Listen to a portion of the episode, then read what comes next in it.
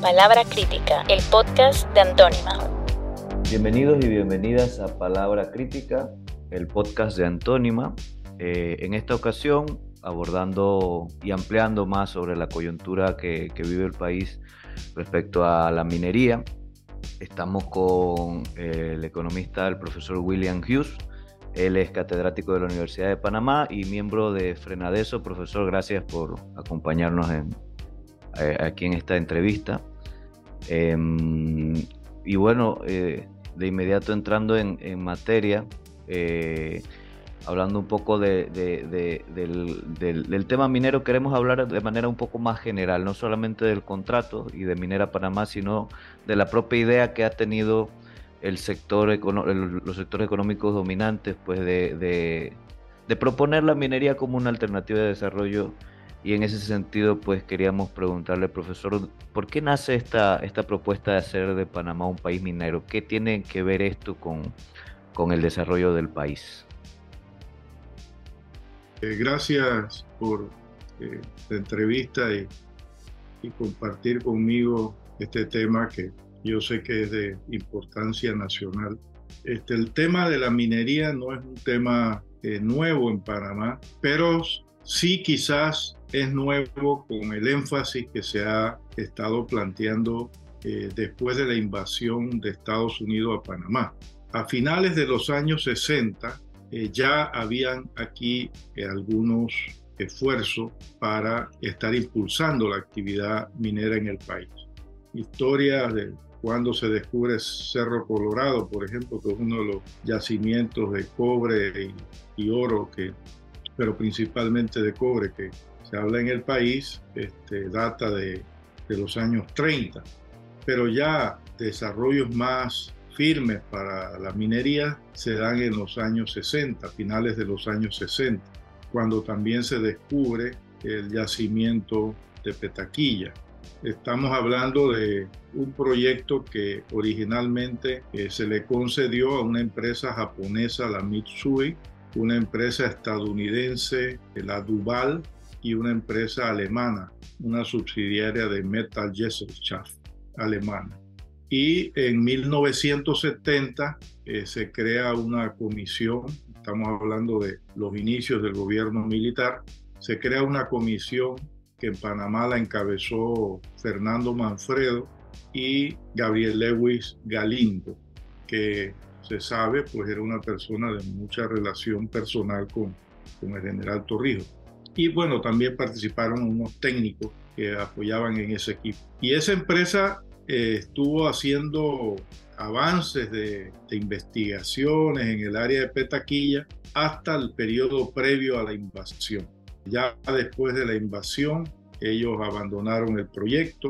Quizás antes de la invasión, creo que fue a finales del año 88-89 que ellos abandonaron ese proyecto. Y en el periodo de los años 70 se quiso desarrollar Cerro Colorado, estoy hablando de 1975-1976. Y hubo una fuerte oposición por los grupos originarios y ganaderos de la provincia de Chiriquí contra el proyecto. Y por último, pues ese proyecto tampoco fructificó. ¿Qué ocurrió a finales de los años 80? Y esto es una cuestión que es importante que la ciudadanía conozca.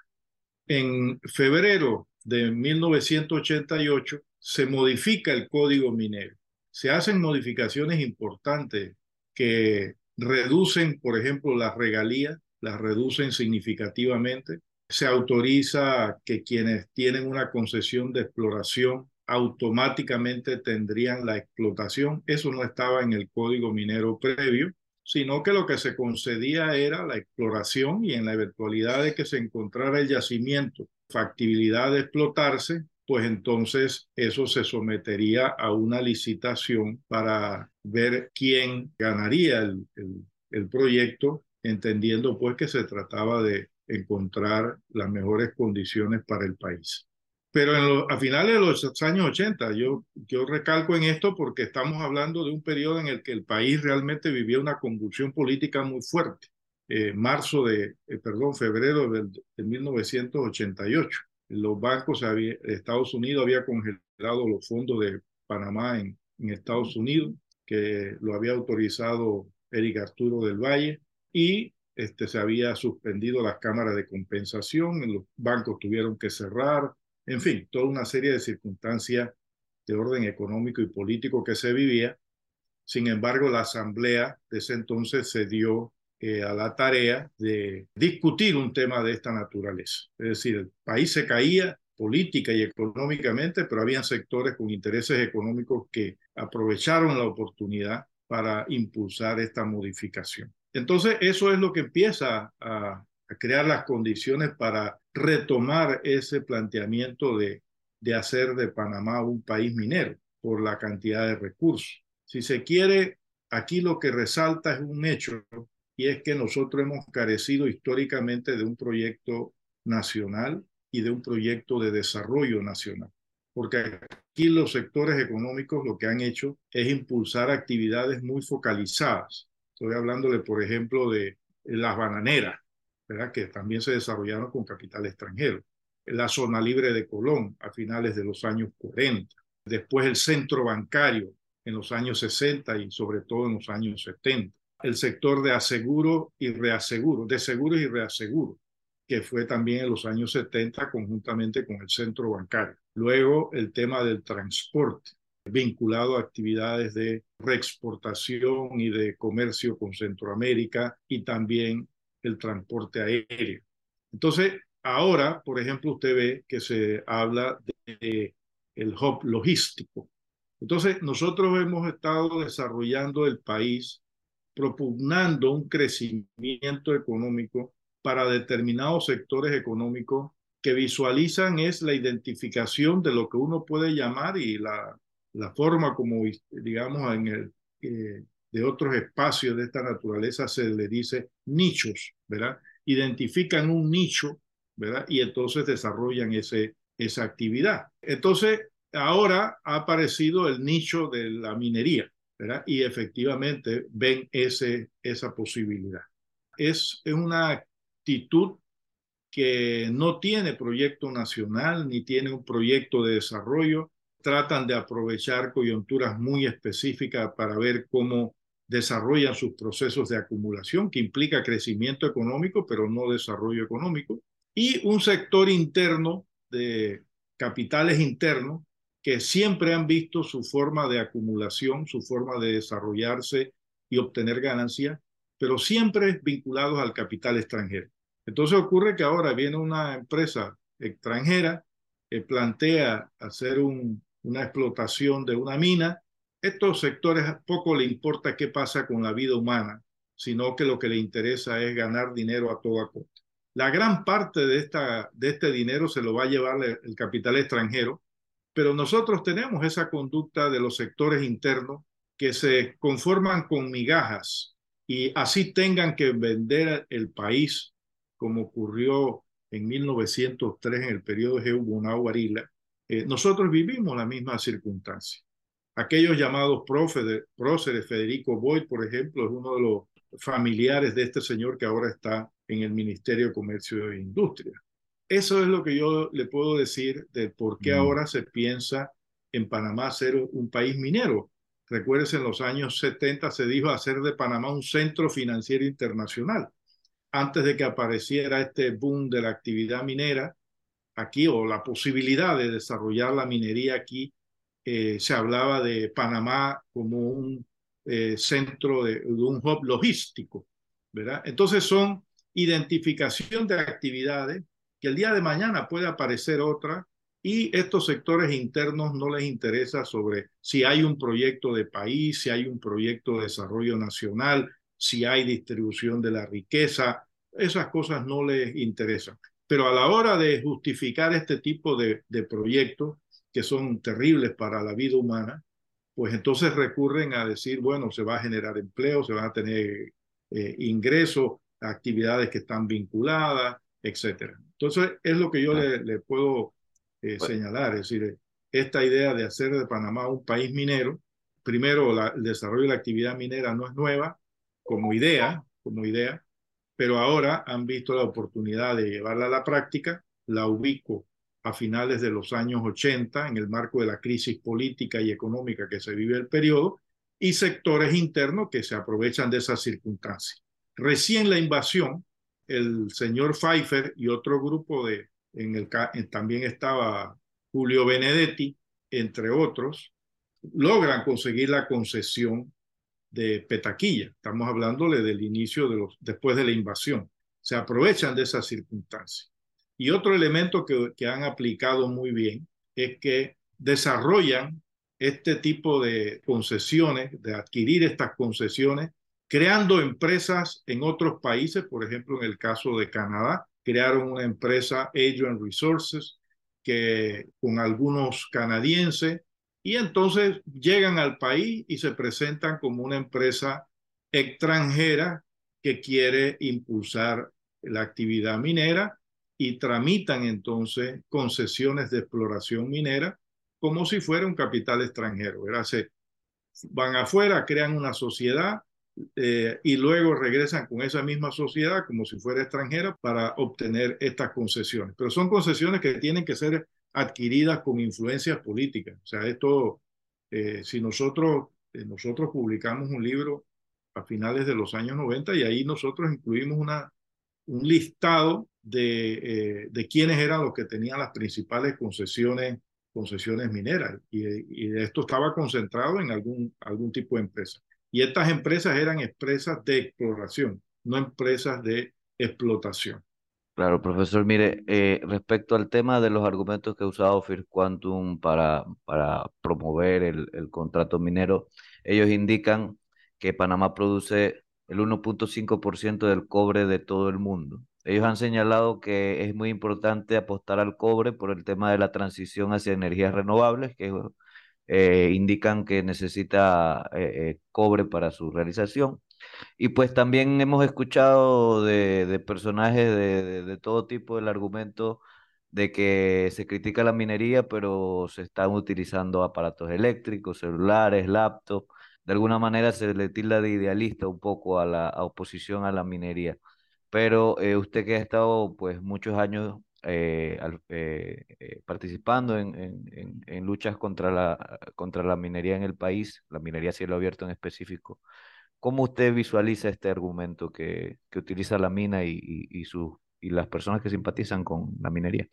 Son argumentos antiguos, no son argumentos nuevos, no son argumentos que solo se utilizan aquí, los utilizan en todas partes del mundo vienen aparejados estos argumentos de, ofrecer el cielo y la tierra a las comunidades, pero cuando usted hace un balance de las comunidades donde se desarrolla la minería en el mundo, estoy hablando del mundo, usted no encuentra que son poblaciones que tienen mejores condiciones de vida. Entonces, en primer lugar, el argumento, por ejemplo, de desarrollar una actividad minera para mejorar las condiciones de vida de la gente donde se hace la minería eso es un argumento viejo, pese a que cuando usted hace la investigación en el mundo sobre regiones donde se desarrolla la minería y qué ha pasado con sus poblaciones y cuáles son sus condiciones materiales de vida, el balance es que no han mejorado sus condiciones materiales de vida, al contrario, los efectos de la actividad minera en la salud, el ambiente, las fuentes de agua, en fin, una diversidad de cosas son mucho más terribles de los beneficios que, supuestamente ofrece la actividad. Yo no voy a, cuestionar a los mineros porque quieran desarrollar una actividad y ganar dinero. ¿verdad? Lo que yo les cuestiono es que pretendan hacerlo a costa de la vida de la gente. Y entonces todos estos argumentos eh, lo que tratan es de ocultar un hecho real, que es el enorme perjuicio que ocasiona la actividad minera en la vida humana. Con relación a la importancia de los minerales para el desarrollo de la vida, pues sí, uno puede aceptar que para que nosotros desarrollemos una mejor condición material de vida para todos, nosotros necesitamos explotar determinados recursos minerales. Eso no es lo que se está en discusión. Ese mismo argumento también yo lo he escuchado cuando se discutió la mina Santa Rosa. Y la mina Santa Rosa era oro. El oro, ¿para qué se usa? La mayor parte del oro en el mundo se usa para eh, joyas preciosas, ¿verdad? O sea, eso no, el, oro no se, y, por supuesto como eh, reserva de, digamos, de monetaria, de, de expresión de riqueza. Con el oro también yo he escuchado esos argumentos y le dicen, no, su computadora, su ordenador, su teléfono celular tiene oro. Lo que nosotros nos tendríamos que preguntar es si tenemos en el mundo el suficiente oro ya en reserva, explotado de las de cantidades de minas que haya habido en el mundo. África ha sido el principal proveedor del oro históricamente y África es la región más pobre del mundo. Entonces, ese argumento del desarrollo de la minería para mejorar las condiciones materiales de vida se caería de su peso con solo usted analizar la situación de África. Sí, el celular puede tener una porción de oro, el, ordenador puede tener una porción de oro. Lo que nosotros nos tenemos que preguntar es si hay suficiente oro en el mundo como para suplir todas las necesidades que ya tenemos. Igualmente tendríamos que estar preguntándonos sobre el cobre. O sea, si en el mundo ya hay cobre, primero, ya extraído, y segundo, minas que ya están en explotación, que pueden abastecer el mundo de las demandas. El problema es que nosotros, el mundo vive una carrera basado en el consumismo y en el ganar dinero desenfrenadamente. El mundo en que nosotros vivimos seguía por hacer dinero a toda costa. No importa la vida de la gente y yo tengo que argumentar, buscar las argumentaciones necesarias para convencer a la gente que lo que yo estoy haciendo por ella es eh, hacerle lo mejor que pueda, así la esté matando, ¿verdad? Lo importante es que la gente entienda que lo que yo estoy haciendo es lo mejor para ellos. Y esa es la lógica que nosotros estamos insertos en la, la forma económica como desarrollamos el mundo, está basado en eso. Yo maximizo ganancia y donde haya la posibilidad de obtener mayores ganancias, yo empiezo a desarrollar esa actividad y no importa si hay una enorme cantidad de cobre ya extraído que se pudiera reciclar, que para satisfacer las necesidades humanas ya yo no requeriría tanto cobre, tanto oro, tanto molibdeno, tanta plata, no requeriría tanto como para seguir explotando eso. Lo que tenemos que estar pensando, miren, es en aquella idea que se planteó en el Club de Roma a finales de los años 60, eh, inicios del 70, donde sacaron un documento que se llamaba, eh, se llamó Los límites del crecimiento económico. O sea, nosotros, al margen de que nosotros necesitemos recursos minerales para desarrollar la vida y que podamos ir mejorando nuestra condición material de vida, lo cierto es que nosotros hemos estado desarrollando eso pero no para mejorar la condición material de vida de la gran mayoría de la gente. Eh, casualmente, hace poco salió un estudio donde decía que el 1.2% de los seres humanos tenían el 57% de la riqueza del mundo. O sea, esa es la circunstancia que nosotros estamos viviendo. O sea, nosotros no estamos haciendo explotación de cobre ni explotación de molibdeno, oro, oro, cobre, eh, cualquier mineral. No lo estamos haciendo con el propósito de mejorar la condición material de vida de la gente, porque la, la mayoría de la gente sigue viviendo mal. Se está haciendo eso para ganar dinero, para aumentar las riquezas personales y de grupos de poder económico. Eso, para eso es que se está desarrollando estas actividades mineras. Entonces, es, es, una, es un argumento falaz pretender decir que el que, no, el que nosotros nos opongamos a la actividad minera, entonces nosotros no somos consistentes porque hacemos uso de aparatos que hacen uso de, minerales. Es, es, la cosa más absurda, es, una, es un argumento que es, es absurdo. Lo que nosotros estamos diciendo es que nosotros no podemos seguir explotando los recursos naturales del mundo a costa del sacrificio de la gente. Y, y en eso no vale cantidad de dinero que usted gane porque el impacto que tiene la actividad minera en la vida humana trasciende cualquier tipo de recurso que a corto plazo usted tenga. Si nosotros hacemos una retrospectiva, hombre, ¿desde cuándo se ha estado desarrollando la actividad minera, la explotación de recursos minerales, eh, supuestamente para mejorar las condiciones materiales de vida? Tendríamos que preguntar, ¿hay suficiente cobre en el mundo ya para satisfacer las necesidades del mundo? Yo digo que sí, y lo que ocurre es que tenemos que desarrollar políticas de redistribución del ingreso. Una política consumista, ustedes visualizan, ¿quiénes son los principales consumidores de energía? Son los sectores de más altos niveles de ingreso. ¿Quiénes son los principales emisores de dióxido de carbono y de gases de efecto invernadero? Los países desarrollados o los llamados países desarrollados. ¿Quiénes son los principales consumistas en el mundo? No son los pobres, los pobres no tienen capacidad de consumo, son los, sectores que de mayores niveles de ingresos. Entonces nosotros estamos diciendo, vamos a explotar recursos minerales, vamos a seguir desarrollando actividades que tienen una enorme incidencia sobre el cambio climático y en consecuencia están atentando contra la vida del planeta, ya no de algunos seres humanos en particular, sino de la existencia del planeta. Y entonces estos señores nos pretenden argumentar que eh, somos nosotros eh, no consecuentes porque estamos defendiendo la vida a pesar de que nosotros usamos aparatos que usan minerales. Es la cosa más absurda. No, yo puedo estar usando aparatos que se hagan uso, que hagan uso de recursos minerales, pero de allí no se deriva que yo voy a seguir explotando los recursos minerales al punto de acabar el planeta. Y eso es lo que está haciendo la minería en el mundo, ¿no? y no solo la minería, un estilo de, de desarrollo de la, de la economía y la sociedad que atenta contra la propia vida humana. Entonces, son argumentos que, ya le digo, no, no tienen mayor sustento, eh, tratan de echar mano a cualquier cosa para sustentar, eh, impulsar una actividad cuyo objetivo principal es ganar dinero. O sea, el caso de la mina de Donoso, de la First Quantum es un ejemplo. Ellos mismos reportan que tuvieron 2.700 millones de, de ganancia el, el, periodo pasado y, y, cuánto pagaron de salario. 100 millones de dólares. O sea, eso es lo que pagaron. ¿Cuánto pagaron de impuestos al Estado? Nada.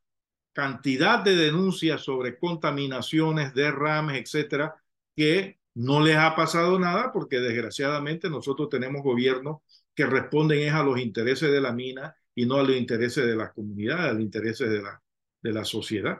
Así que yo le digo, no, eh, la pregunta que tendríamos que hacernos aquí es quiénes son, más, quiénes son los verdaderos hipócritas. Aquellos que dicen que están preocupados por el bienestar de la gente, matando a la gente con este tipo de proyectos depredadores de la vida y el ambiente, o aquellos que nosotros que impulsamos el detener ese tipo de proyectos que son proyectos de muerte. Por eso nosotros señalamos que la discusión que nosotros estamos haciendo aquí es, es una discusión de vida o muerte.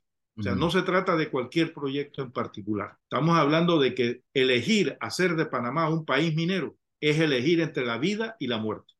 Profesor, eh, de, hecho, ahora que menciona la cifra pues de los 2.700 millones y creo que por ahí el titular decía que fueron alrededor de 200 daños ambientales que se han registrado, que ha registrado eh, en mi ambiente, los que no se saben todavía. O sea, estamos hablando que Minera Panamá gana mil millones de dólares por cada daño ambiental que, que, se ha registrado en el, en el, en el proyecto y, es una cosa... Eh, es una cosa eh, extraordinaria, pues el tema de la magnitud de las ganancias que están teniendo, pero se entiende pues eh, porque son proyectos extractivos que no tienen ninguna contemplación con el tema ambiental. En ese sentido, profesor, viendo eh, y, con, valorando las experiencias previas que ha tenido Panamá con proyectos mineros, usted mencionaba el proyecto de, la minera Santa Rosa en Cañaza, ¿qué, ¿qué debemos hacer con el proyecto de Minera Panamá? Yo soy, y la agrupación al que yo represento, que es Frena de eso, nosotros impulsamos el cierre de la mina. Y no solo el cierre de esta mina, estamos hablando de eh, hacer una moratoria permanente sobre la actividad minera en el país. Porque, repito, nosotros visualizamos que aquí se trata de discernir entre la vida o la muerte. No se trata de, de hacer un, un proyecto costanero, por ejemplo, la, la vía costanera, no se trata de hacer un, un centro comercial, no, se trata de una actividad que tiene un impacto en la vida y en la muerte de la gente. Entonces, nosotros por eso lo que decimos, el proyecto se tiene que cerrar. La preocupación del empleo es el argumento. Y, y sin duda, nosotros también estamos preocupados porque la gente tenga empleo. O sea, mire, Nosotros no, fíjense lo que le acabo de decir. Nosotros estamos preocupados porque la gente tenga empleo. Nosotros no estamos preocupados porque la gente pierda su empleo, sino que desde, desde toda la vida, lo que nosotros estamos diciendo, nosotros tenemos que desarrollar un proyecto nacional basado en el desarrollo, en el mejoramiento de las condiciones materiales de la vida, de vida de la gente, con ingresos suficientes para satisfacer sus necesidades materiales y que tenga entonces un empleo que nosotros le llamamos digno, pero esa visión de dignidad tiene que ver con un ingreso que le permita vivir como gente, como persona, no que le permita sobrevivir, que es lo que está haciendo la gran mayoría de la gente con los salarios que están ganando. Entonces nosotros históricamente hemos estado planteando defensa del empleo. En, ese, en ese sentido, ya que usted plantea el cierre de, del proyecto de minería, que, que es lo que plantea la, agrupación que usted representa, eh, ¿qué, qué, retos son los que más usted visualiza que, que, pueda tener el país con respecto a proponerse cerrar la, la mina? Fíjense cómo nosotros vemos la cuestión. La coyuntura está planteando la posibilidad de que hagamos una discusión seria de qué es lo que nosotros deseamos hacer de Panamá.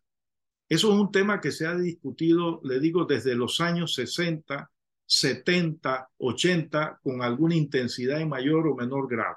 Discutir la importancia de un plan de desarrollo nacional. Usted no puede estar desarrollando un país con los llamados nichos.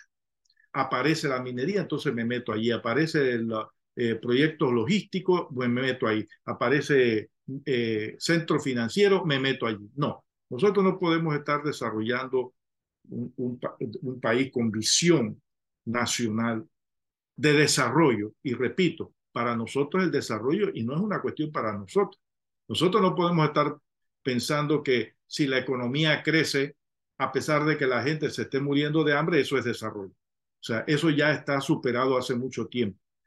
Crecimiento no es igual a desarrollo. El desarrollo tiene que ver con el mejoramiento de las condiciones materiales de la vida. Y lo que nosotros hemos tenido permanentemente ha sido crecimiento económico y la concentración de la riqueza se ha agudizado. Y lo que nosotros decimos es que hay que plantearse un proyecto nacional que eh, anteponga la vida a, la, a las ganancias privadas de, esta, de estos sectores que no les importa con la vida de la gente. Entonces, cuando nosotros enfocamos el problema desde esa perspectiva, entonces nosotros podemos estar reflexionando sobre la importancia del empleo y, y, qué tipo de empleo nosotros vamos a desarrollar. Pero no que yo identifique una actividad aquí, eh, se producen 5.000 empleos, esa actividad es enormemente dañina para la vida de, no solo de los trabajadores que están allí, sino de toda la comunidad, entonces yo voy a defender esos trabajadores a costa de la vida de los demás. No. Y con eso no quiero decir que yo no estoy preocupado de qué va a pasar con los trabajadores que están allí y que perderían su empleo. Pero eso es un proceso en el cual nosotros tenemos que decir, no, el país tiene que estar reflexionando sobre una visión integral de desarrollo, no ver que me identifique esta actividad aquí, entonces me voy a meter allí. No, hay que tener una visión de desarrollo integral. Y entonces dentro de eso, nosotros estar preocupados por eh, generación de empleo y con y con salarios que permita que la gente viva mejor. Usted podría hacer un análisis sobre cuáles son las condiciones de salario que tienen los trabajadores de la mina. Y bueno, a lo mejor usted va a encontrar que tienen condiciones de salario un poquito mejor que la gran mayoría de actividades del país pero aún los salarios que ganan son salarios que no les permiten vivir, eh, satisfacer sus necesidades fundamentales. Y eso es lo que está ocurriendo a nivel nacional. En el caso de la mina en particular, lo que yo le decía a usted, 2.700 millones van para las ganancias de la empresa, 100 millones van para los trabajadores. Que cuando usted saca un promedio le da 1.200 balboa, 1.200 balboa eh, por mes en promedio. Y dentro de esos 1.200 usted va a encontrar que hay un rango que tiene menos de ese, de ese, de ese nivel. Entonces, nosotros lo que estamos diciendo es que es necesario discutir un plan de desarrollo nacional. Y la coyuntura abre esa posibilidad, ¿verdad? Porque cuando se dice nosotros no queremos ser un país minero. Entonces lo que estamos diciendo es, bueno, ¿y, de qué, y qué país queremos ser? ¿Verdad? Y entonces allí abre se abre nuevamente la posibilidad, porque esto no es un tema que se ha planteado, por lo menos desde nuestra organización, no es la primera vez que nosotros planteamos. Y señalo que también de otras organizaciones sociales se ha planteado la necesidad de discutir un plan integral de desarrollo para el país. Que entonces, en base a esa, ese plan de desarrollo, entonces nosotros discutamos cómo vamos a, qué tipo de actividades vamos a desarrollar. Eh, mire, aquí se habla del, del empleo y la educación. Y usted ve que eh, el país, la educación es un, es un tema eh, politiquero. O sea, no hay una preocupación esencial sobre la educación en el país. No hay un, no hay un interés real, legítimo de ningún gobierno por impulsar una educación de calidad para todos. Eso no existe. Pero usted ve que todos los gobiernos en cada periodo dice, bueno, este gobierno que acá que tenemos ahora al inicio decía que era la estrella, la estrella de su gobierno, la educación, y nosotros vemos en qué ha quedado esa llamada estrella. Y eso lo hacen todos los gobiernos, todos los gobiernos. Y la educación es importante para desarrollar eh, un país, sin lugar a duda, y para que, la, para que el ser humano también eh, eh, crezca como ser humano. Pero esa visión de la educación, la salud, la vivienda, como parte de un plan integral, eso no está en discusión ni ha estado en discusión en ningún gobierno. Eso nosotros lo, estamos, lo venimos planteando desde hace muchos años. Y la importancia entonces de discutir eso, pero no que sobre la base de de 5.000 empleos, 6.000 empleos que, que dice que se está desarrollando allí, entonces nosotros vamos a, a, justificar una actividad que tiene una trascendencia y un impacto en la vida de todos los panameños, no de esa actividad en particular. Bueno, profesor, de verdad, muchas gracias por, por acompañarnos y pues nos quedamos con, con, esa reflexión suya eh, final de, cuando se plantea que Panamá no, no, no, debe ser un país minero, también nos, estamos preguntando al mismo tiempo qué país queremos ser. O sea, y es, una discusión que, que, no solo tiene que ser profunda y también creemos nosotros que debe ser eh, democrática de verdad, eh, con verdadera amplitud, pues, involucrando a, a, los sectores del país que no, que no han tenido mucho que decir en cuanto a la política económica en, en, en, toda la historia, pues. Y es lo que es lo que es en lo que creemos y es lo que buscamos. Gracias, profesor, y bueno, atentos eh, a más episodios que vamos a seguir hablando de la, de la coyuntura minera. Y gracias por escucharnos. Palabra crítica, el podcast de Antónima.